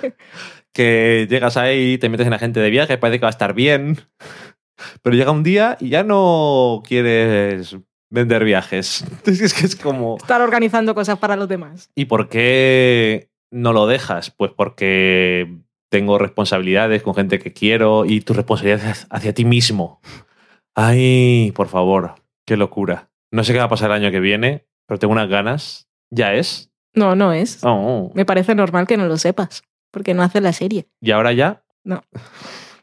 Está ahí pendiente de si van a ir a Rusia o no. Esos momentos, un par de momentos, o por lo menos uno, que fue de carcajada, cuando, no en este último episodio, sino en uno de los anteriores que se estaban planteando, creo, igual es en el, en que el pastor Tim está perdido, que dicen, igual no tenemos que ir a Rusia. Y Paige dice, Henry también. Henry, personaje que no sabe las cosas, pero él no sabe lo que está pasando, pero sí creo que se siente apartado. Ahí, igual es el último episodio o el penúltimo, es una escena súper anecdótica. eh, o es cuando Paige y Elizabeth están después del ataque Sí, y están arriba. Bueno, hay un momento en el que Philip le dice, vete arriba. sí. Y él le dice como, ajá, otra vez. Otra vez con vuestras cosas. Sí. Que es cierto que Henry no es importante para la trama, pero no es de Americans como estas series que se olvidan de que tienen otro hijo. Es que de hecho creo, si no salen todos los episodios, cerca andará. Mm. Ya sea que está ahí jugando con el ordenador o cualquier tontería, pero siempre está ahí. Yo a veces, a veces tengo momentos de tensión con Henry. Hay, hay un momento en que también le dicen que, que va al garaje a buscar algo, que eso queda en nada. Y también dije, va a encontrar algo, va a pasar algo. O O es que como no, en realidad no sabe nada, pero el, el no saber nada a veces es muy peligroso porque puedes decir cosas que Ajá. no sabes que tienes que ocultar. Y la relación que él tiene con Matthew y con Stan también puede ser un- una Sí. cosa peligrosa en algún momento. Totalmente inocente, porque él no sabe ni lo que está diciendo y, y- y en realidad puede que no tenga ningún tipo de información, pero cualquier cosa puede ser detonante. Sí, pero bueno, que me alegro de que no solamente le usen para ir al garaje a dar con una pelota a la puerta y poner nervioso a todo el mundo, Eso, eso también era muy tenso. Sino que está ahí siempre. Algo va a pasar con él. Mm. Obviamente, el personaje de Paige es el más relevante este año, especialmente, pero creo que lo ha sido desde siempre, pero también era, ella era la mayor y Sí. la que tenía más curiosidad. Y al final lo que tiene Henry es que realmente sí se entera de cosas o no se entera de cosas, pero es que no le importa Mm. demasiado. Entonces, está ahí en eso y como dices tú, Es una cosa que está ahí. Un, no sé si es una bomba de relojería o no. Es un hilo suelto. Está ahí. Y hay un montón de hilos sueltos que a ver cómo, cómo van con ellos. No sé si vamos a volver a la Marza, pero por favor, espero que sí. Si algún día van a Rusia, sí. Ahí no sé. Yo solamente quiero ver que está bien o algo. O que no está muy mal. No sé. ¿Qué te ha parecido este año? Me ha gustado mucho. Pero es que no sé, en comparación con los demás es que no tengo ni idea, pero creo que parte importante de lo que me ha gustado esta temporada ha sido el personaje de Elizabeth, porque Ujú. la, la he sentido muy, muy centro emocional de cosas que no estábamos acostumbrados a ello. Y ver que le afectan las cosas, pues le da, le da otra capa al personaje y a las series, porque era un personaje, mm, no diré frío, pero sí muy, muy impenetrable Ok. Y siempre como muy comprometida con la causa. Y en esta temporada pues la hemos visto con, con dudas y invirtiendo emocionalmente en otras personas. Sí. Y no sé, eso me ha gustado mucho. Y la relación con Paige también me ha gustado. Y el tratamiento que están haciendo con su personaje, pues fantástico. Que es otro caso Sally Draper, como en Mad Men, que les ha salido una buena actriz Sí. y han sabido hacer cosas con ellas. Que es una cosa que, por ejemplo, se llevó fatal en Homeland. Y ya no diré que porque la pobre chica no fuese buena actriz, sino que en aquel caso, pues la, el guion no, Pero es que en no estaba bien. para- la diferencia allí es que no sabían qué hacer Mm. con ella. Y yo creo que una de las cosas que tienen que tener en cuenta hoy en día las series, especialmente las series dramáticas y más thrillers como Homeland o The Americans, es que si hay personajes de hijos de gente, niños o jóvenes, si están ahí, tienes que saber qué quieres hacer con ellos. No puedes tenerles allí porque sí Mm. y luego no saber qué hacer. Porque en el caso de Paige, yo creo que ha sido muy increscendo en las cuatro temporadas. Sí. Y ha ido desde el principio, tenía. Estaba por ahí husmeando y teníamos. Ahí que va a haber algo y no sé qué. Y el segundo año otro poquito más. Y el tercer año llegamos al Catacroker del final. Y este año lo que hemos tenido. Pero ha sido una cosa que lleva desde el principio de la serie poco a poco. No es, tengo una historia para el primer año y a partir de aquí, cuando vuelva a salir, pues no sabemos qué hacer con ellas y me alegro. Y esta temporada también ha sido muy importante la familia de ellos, la familia que conforman, y se habla también claramente en la serie. Los otros agentes y Gabriel siempre admiran y de alguna manera envidian la suerte que tuvieron ellos de que Sí. los hubieran emparejado y, y la relación pues haya crecido, que no tenía por qué ser. Podían seguir estando después de 20 años siendo personas totalmente individu- individuos Sí, y, y seguir con una relación de encargada.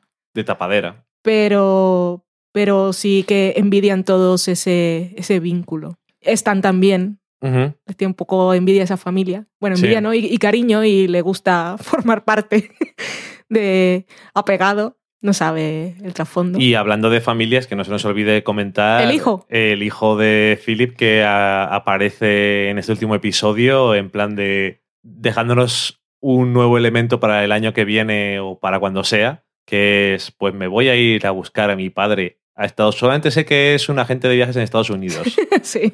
No es mucho, pero poco a poco. Que ya lo habíamos dicho también cuando hicimos el otro comentario, que había salido el nombre así. Y dijimos, a ver qué va a pasar con el hijo, que lo han mencionado aquí, hacía tiempo que no. Sí, le menciona a Gabriel en algún momento, Sí. misa, no sé qué. Sí, porque al parecer Philip le había preguntado si podía sí, le averiguar había algo. preguntado, me imagino porque estaban, están en guerra y eh, su hijo estaba dentro del ejército y en este episodio descubrimos que estaba en la cárcel por ser una especie de objetor de conciencia Sí, un hijo de su padre.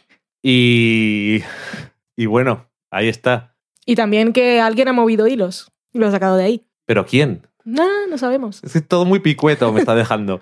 Ay, no sé, en fin. Bueno, The Americans. Es una gran serie. Maravillosa. Me alegro de que este año, no por obligación precisamente, lo hemos visto todas las semanas. Algunos días no lo hemos visto el mismo día que podíamos verlo porque era en plan de, hoy, no me, hoy me duele un poco la tripa, no quiero ver The Americans por si acaso. Fue para este último, ¿no? Creo que sí. Sí, no, no me encontraba bien y no estaba dispuesta a que mi estómago sufriera un cortocircuito.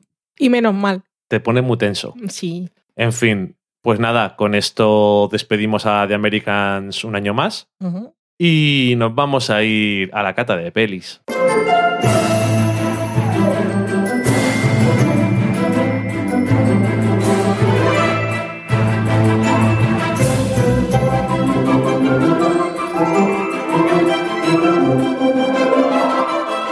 Y esta semana en la cata de pelis os vamos a hablar de un documental que se titula The Mask You Live In. Stop crying. Stop with the tears. Don't cry. Pick yourself up. Stop with the emotion. Don't be a pussy. Don't let nobody disrespect you. be cool and be kind of a dick. Always keep your mouth Nobody likes a tattletale. Bros come before hoes. Don't let your woman run your life. bitch. What a fag. Get laid. Do something. Be a man. Be a man. Grow some balls.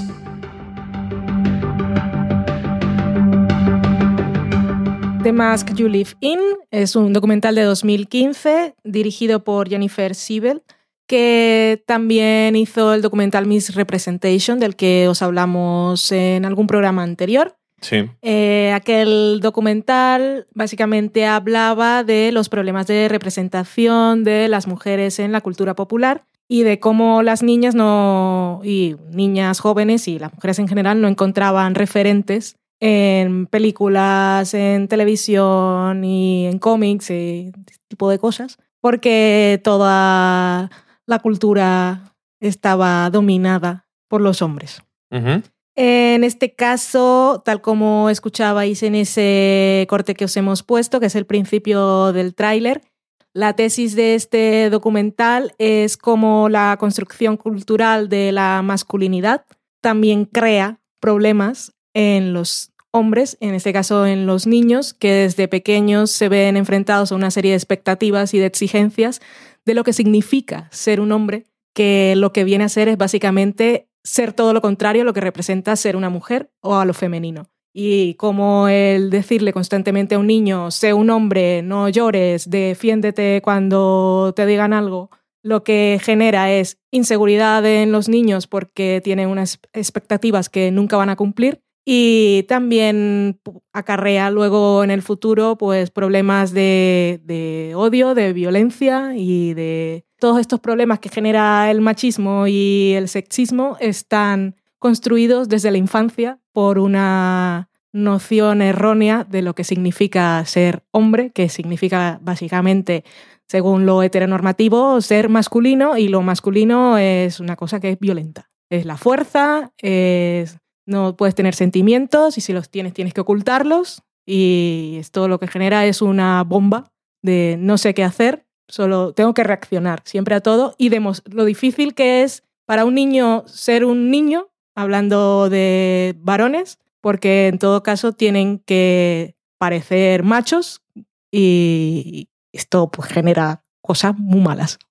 Así es. ¿Qué te parece este documental? ¿Te ha gustado? El documental me ha gustado y me parece súper indispensable el mensaje que quiere transmitir. Tiene, tiene momentos que me parecieron bastante emotivos como complemento de aquel de Miss Representation y además que es una cosa muy vigente ahora mismo. Me parece que es algo que incluso se le puede escapar a gente que nos escucha, que sabemos que todos sois muy, muy conscientes de cómo, se, de cómo deben ser las cosas, pero es algo que está como tan arraigado en, en la cultura. Es tan normal decirle al niño que no llores o pareces una nena y ese tipo de cosas que parece inofensivas, pero es todo lo contrario. Sí. Y yo creo que son dos documentales que lo más importante es el fondo de muy lejos. Es una herramienta que yo creo que vale para comenzar conversaciones y empezar a hablar de cosas. Y generar conciencia, sí. Y creo que ellos también intentan que sea un poco una herramienta en clases y de educación, que yo creo que es la base de todo esto, porque todo lo que nos presenta este documental es una cosa que solamente se puede arreglar con educación y con que cambie cómo la gente educa a sus hijos o cómo los profesores ven las cosas en los colegios y todo este tipo de cosas. Y creo que es una herramienta más y muy interesante, no más interesante que la de Miss Representation, pero, pero a lo mejor un poco más importante en el sentido de que realmente no se hacen tantas cosas de este tema. No, y en esta época que me parece maravilloso que los, las conversaciones sobre feminismo y sobre los problemas LGTB y todas estas cosas se hayan puesto de moda. Estamos hablando mucho de feminismo y a veces se nos olvida que hay otra parte importante y, y, es esa, los pequeños detalles y las cosas que están ahí de perpetuación de género y de estereotipos, o de que a un niño le tiene que gustar el deporte y tiene que ser competitivo, y, y, y por qué? Porque así nos ha dicho siempre la tele, el cine y la, los libros que escribían antes, que sí. es lo que hacen los niños. O sea, a, a un, niño, no, un niño no puede tener otros intereses porque se, se asocian con lo femenino. ¿Quién? ¿Quién? ¿Por qué todo es una construcción social? Nos han dicho qué es lo femenino y qué es lo masculino. Las personas son personas y todos tenemos intereses diferentes y nos pueden gustar todas las gamas de colores que hay y, y es lo que debe ser. Sí, que eso es lo que quería decir es eso, que me parece más importante porque se, cuando se habla de este tipo de cosas se obvia que una de las herramientas que debería de ser clave es la educación de los, joven, los hombres jóvenes y de los niños, no solamente el reivindicar y el hablar, que obviamente es, lo, es importante, pero que si los hombres no cambian, es mucho más complicado llegar a lo ideal, porque bueno, es lo que hay, pero eso, por eso creo que es, que es importante. Este documental es esa parte de la que se suele hablar un poco menos y que al final también lo que intenta decir es que no solamente no es bueno para la igualdad y para la sociedad y para todo, sino que también es malo para ellos. Claro. Y eso también me parece que es lo que lo hace atractivo como parte de una doctrina, que es decir que es algo bueno para ese niño. Que bueno, luego ya sabemos que todo, cada uno piensa de unas formas diferentes y es lo que hay, pero yo creo que intentar poco a poco metiendo cosas de estas, pues yo creo que puede ayudar. Sí, que lleva a reflexionar o simplemente a, a ser consciente de cosas que se pasan por alto. Sí. Y el, en casa mm, está en la familia y que sea la niña la que se tiene que levantar a coger los platos y el niño no. Es una cosa que creo que a la gente le sale así como sin pensar. Sí. Y bueno, que os recomendamos mucho The Mask You Live In. Es una horita y media y allí está en Netflix de todo el mundo para que lo veáis. Muy cierto. Después de recomendaros esto, pues nos vamos a ir a que os contemos una recetita en la cocina.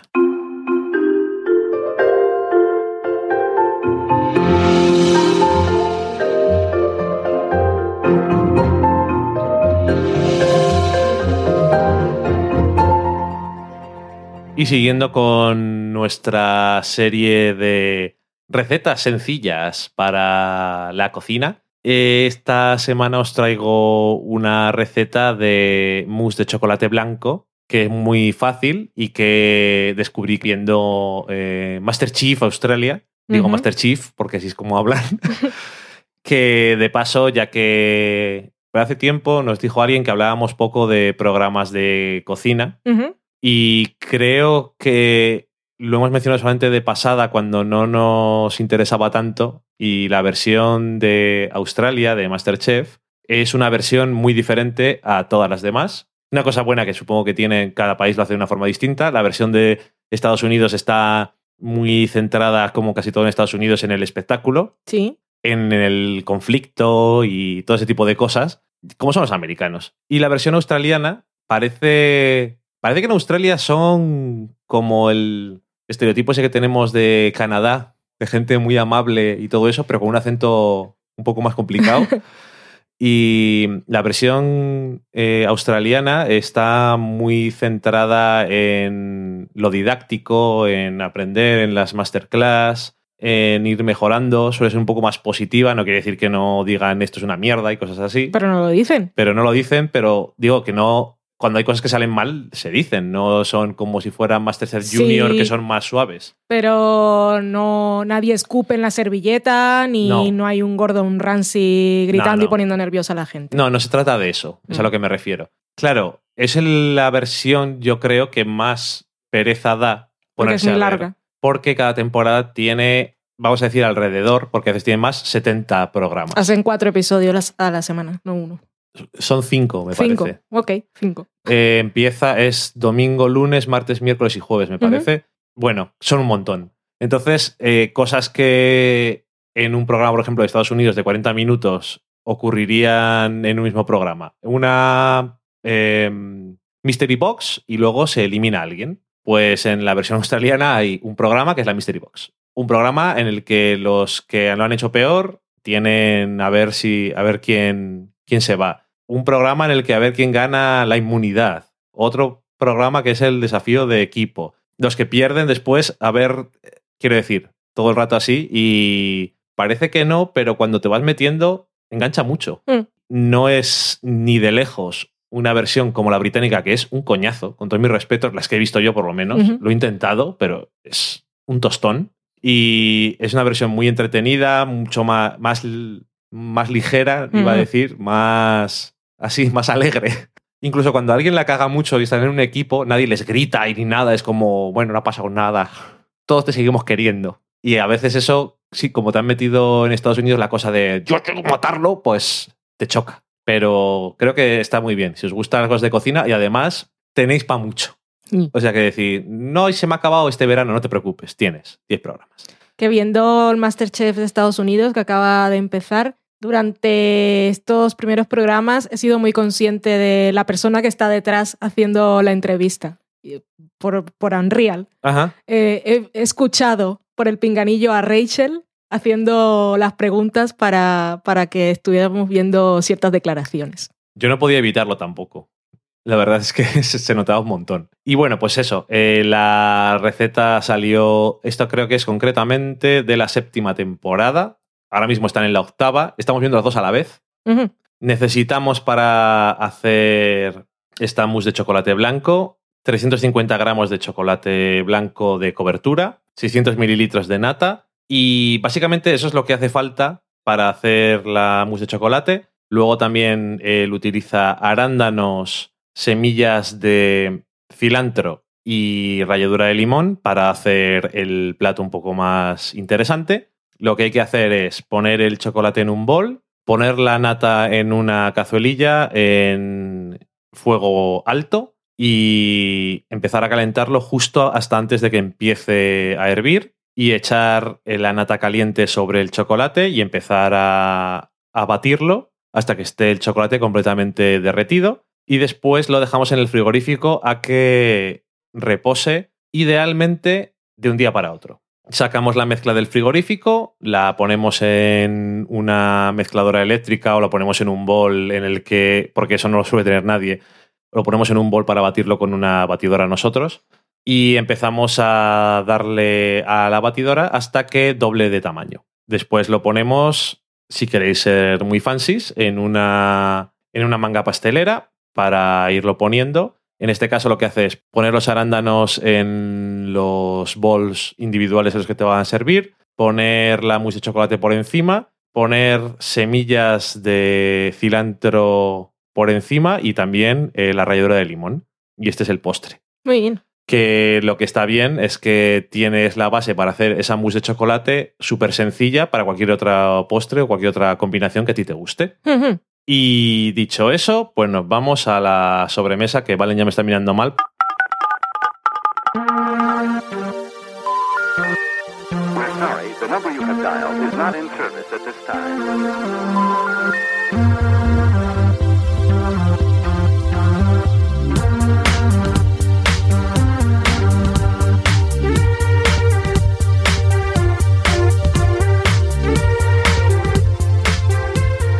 Ya estamos en la sobremesa y empezamos contándoos que por quinto año consecutivo hemos lanzado el meme Upfronts. ¿Y eso qué es? Esto parece un anuncio, pero no has puesto intensidad. ¿Y eso qué es? Bueno, eh, esto es una cosa que organizamos todos los años después de que los upfronts, que son las presentaciones que hacen las cadenas americanas a los anunciantes para que vean qué es lo que van a tener el año siguiente y dónde van a tener que meter el dinero, pues hacemos una lista con todas estas series nuevas que va a haber para el año siguiente de las cadenas en abierto que son las que dependen más de la publicidad y son las que hacen to- todos estos ciclos de cancelaciones y renovaciones locas. Y os pedimos con unas reglas específicas que apostéis como si fuerais los anunciantes por lo que vosotros creéis que va a ser renovado, que va a ser bueno, o por lo que creéis que va a fracasar y va a cancelarse. Eh, tenemos una dirección de estas abreviadas que es bit.ly, ly es con Y al final, barra memeupfronts 2016, o lo podéis encontrar también en la página de Facebook que tenemos, o en el... En la web está en las pestañas superiores. o en Twitter también lo podéis ver, pero bueno, En ahí Twitter está. se pierde. Sí. Eh, podéis participar. Ya tenemos a varias decenas de personas que han participado. Y eh, de paso, ya que sacamos este, pues hicimos el recuento del año anterior, que lo habíamos dejado un poco perdido. Y el ganador fue Inglorious Libris con 11 puntos, que ya se ha llevado su premio, porque no solamente se participa para ver eh, quién es el más listo de todos o el que sabe más, sino también os lleváis un premio, que en este caso ha sido un cupón de Amazon, pero también podría haber sido una suscripción de un mes a Netflix o alguna otra cosilla que tenemos por ahí, Filmin. o Filmin. El segundo puesto fue, por cierto, para Dos Mujeres y un Vestido, de Ujú. MYUV, que se quedó a un puntito y casi, casi, casi. Y, y nada, que animaros, que es una cosa muy entretenida. Animaos. Sí. ¿Qué más? Eh, esta semana estuvimos en Madrid, en la Feria del Libro. Estuvimos el día 12 de junio, sábado, de 12 a 2, en la caseta de la librería a punto, Librería Gastronómica de Madrid. Allí sentados, pues a ver si alguien quería que le firmáramos un libro o quería comprar un libro y se lo firmábamos. Y mm, fue una experiencia única, yo creo. Saludamos a Cooper que se pasó por allí con su hermosa familia, con el libro que ya tenía del crowdfunding y tuvimos la oportunidad de conocerlos y saludar, que estuvo bien, así que muchísimas gracias por acercarse. Sí. Y, nada, que además como estábamos en la caseta, pues no teníamos tanto calor como si estuviéramos fuera. Pensaba que se iba a hacer más largo, porque tampoco estábamos allí haciendo... No teníamos colas como la que había hecho el fans fiction de One Direction, pero estuvo, estuvo bien y fue una experiencia muy chula y por supuesto muchas gracias a la librería a punto que a pesar de que no movamos masas, la verdad es que se portan muy bien con nosotros y se vuelcan siempre. Y además luego aprovechamos y quedamos con gente y conocimos a gente. Lo organizó todo Miguel Vesta y allí pudimos conocer a gente de Alicante que estaban en otro evento de podcasting, que ahora no me acuerdo el nombre. El Chulapoz. Eso. Pero conocimos a María y a Richie de Fans Fiction, que pues incluso habíamos grabado con ellos por Skype, pero no habíamos tenido la oportunidad de conocerlos en persona. Y también había otra gente por ahí de los podcasts del Camarote de los Marx, de Doble Sesión, y estaba Carmen, que siempre es una fija cuando vamos a Madrid, Sus que hermanos. estaban sus hermanos, y María, que es la teletuiteando, que es la que sabe de, de cosas de la tele que traemos a veces al programa, y, y más gente por ahí. Lo pasamos muy bien. Tuvimos Sí. solo sábado y volvimos el domingo, pero fue bastante intenso. Efectivamente, fue bastante intenso. Y bueno, Valen, ¿qué nos ha contado la gente durante esta semana? Empezamos por Twitter. Sí, y empezamos precisamente con Carmen, que se puso muy contenta cuando la semana pasada le decíamos que precisamente la noche anterior había vuelto Casual y Unreal, que ya no estaba enterada y son series que le gustan mucho, porque ya nos había escrito diciendo que este año casi no había visto nada de lo que habíamos hablado durante los programas. Daniel Roca nos decía que se había puesto el primer episodio de Doctor Foster con su señora, que se la quedaban, pero que le había parecido que después de ver el episodio su mujer lo miraba un poco raro y se preguntaba por qué será. Sospechar. Ya decíamos que esa serie tenía un poco el virus de la sospecha. Luego tenemos un montón de tweets de gente que ha ido participando en el meme, por ejemplo Inglorious Libris, que fue el ganador, ya ha participado, Iñaki, Jonathan Sark.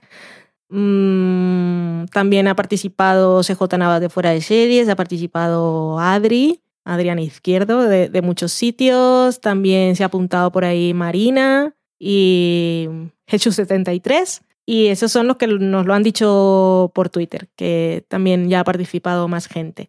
Katia Guerrero, que es la maga mandala, nos decía que había visto ya Unreal y que estaba brutalísimo y esperaba escuchar nuestras opiniones. Aquí han estado en este programa. Carmenia también ha participado ya en el meme. Vanessa de Cosa 10.000 kilómetros también. Marisol en The Rocks también se ha apuntado. Bueno, vosotros que os apuntéis, que es muy divertido y así el año que viene podéis decir que sabéis muchas cosas. O que no. O que no. Surzone nos decía que el s'more es la nube chamuscada con galleta en ambos lados y chocolate, que se tiene que derretir con el calor.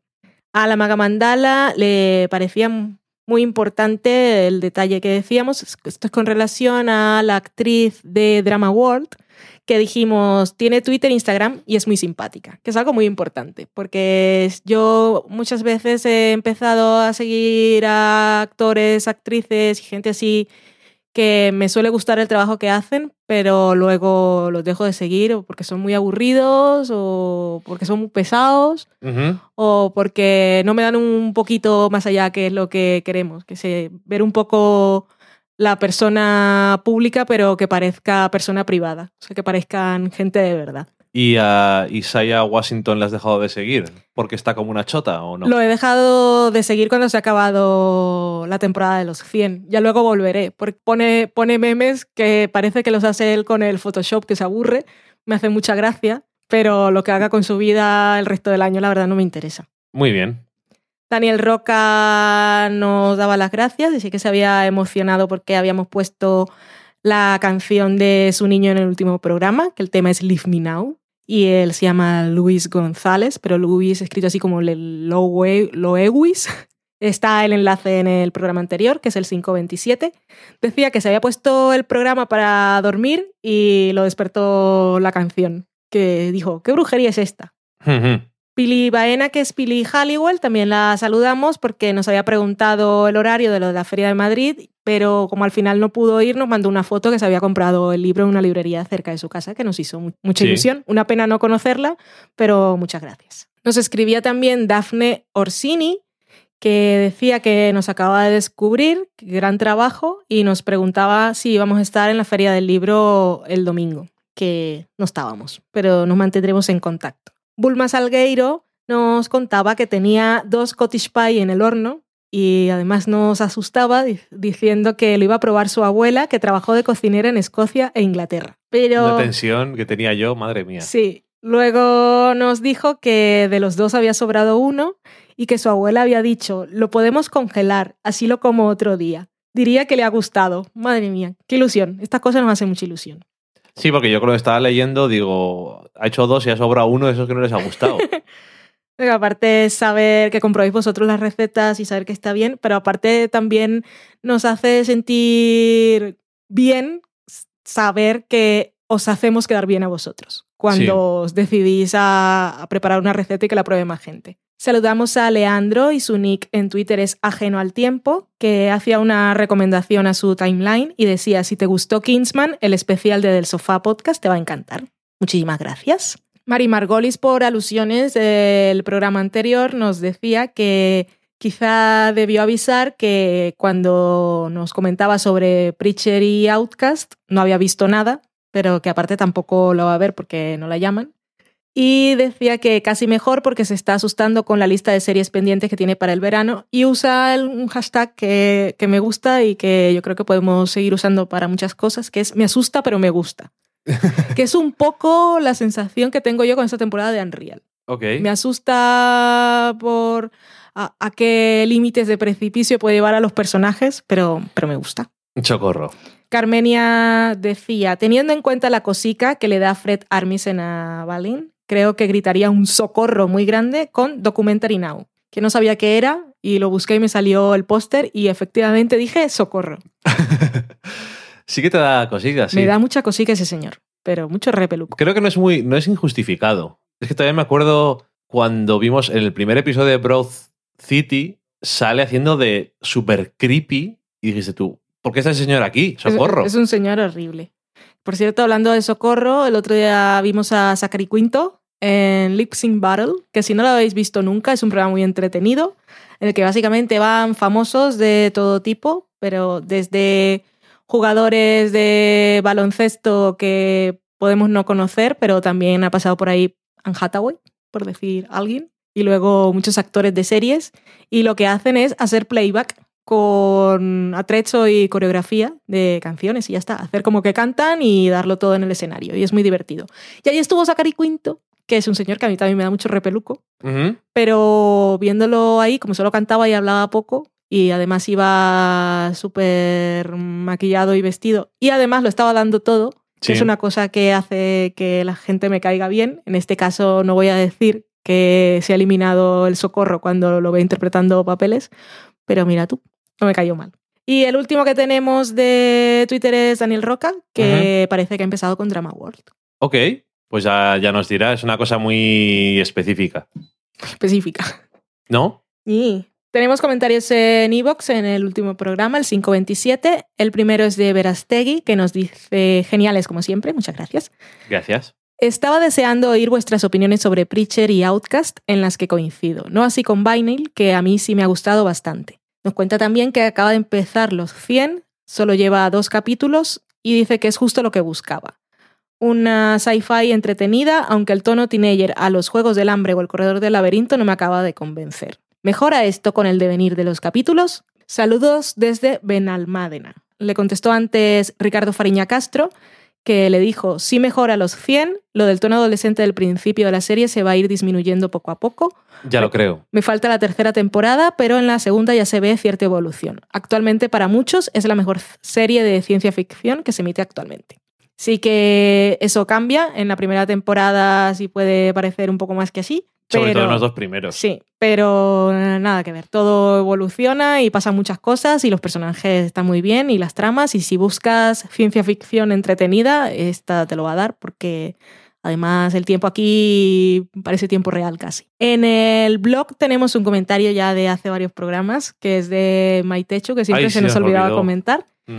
Y es sobre The Good Wife, que voy a pasar un poco así para no hacer spoilers, pues si hay gente que aún no lo ha visto, esas cosas de la vida. Y nos dice que The Good Wife era una de sus series favoritas y esta temporada la ha odiado. Paso a leer las citas concretas. Y mucho.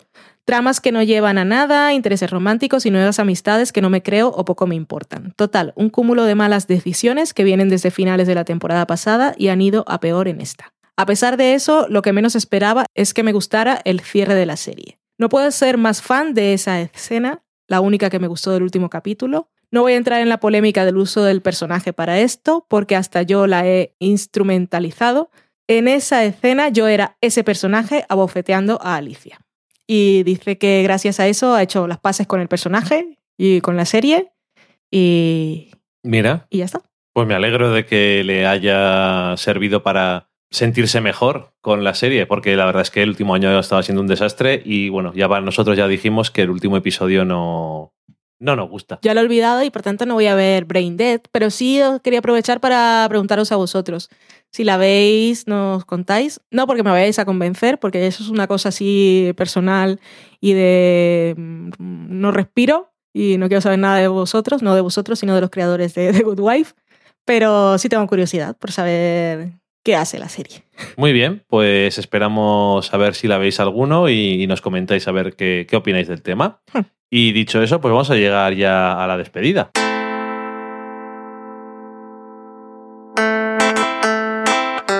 Y nada más, que como siempre os decimos, pues muchísimas gracias por haber llegado hasta aquí y muchas gracias por seguir con nosotros después de tantos programas. Y nada más, que a mí no se me da tan bien dar consejos como a Valen, pero portaros bien. Supongo que no os tendréis que abrigar mucho porque ya estamos casi en verano. Aunque aquí en Burgos, qué gusto me dio llegar desde Madrid. Porque el fresquete que está haciendo estos días. ¡Ah, qué gustito! Y Ay, en fin. Bueno, pues nada. Que portaros bien, pasarlo bien y nos escuchamos la semana que viene. Adiós. adiós.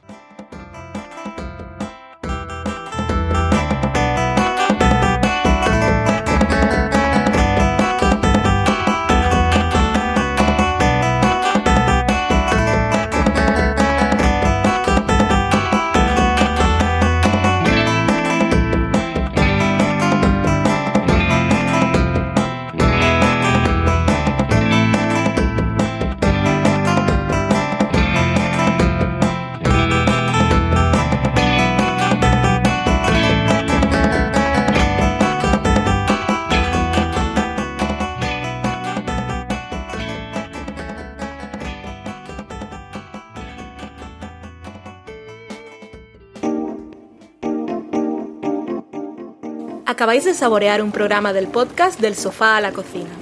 Para prepararlo hemos usado los siguientes ingredientes. Un Dani, una Valen y una licencia Creative Commons, reconocimiento no comercial compartir igual.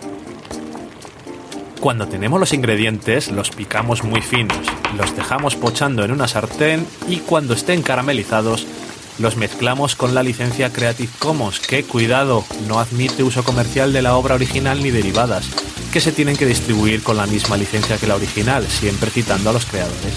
Después de 10 minutos, condimentamos la mezcla con iTunes, iBooks, Twitter y un poco de Facebook. Si no encontráis las adecuadas en el mercado, buscad el nombre del blog. A continuación, introducimos en el horno y, después de 30 minutos, lo servimos aderezado con música distribuida con licencia Creative Commons a través de Jamendo. Al final del post correspondiente vienen especificadas concretamente. Si tenéis alguna duda con respecto a la receta o a cualquier otra cosa, podéis preguntarnos a través del correo electrónico del sofá a la cocina @gmail.com. Buen apetito.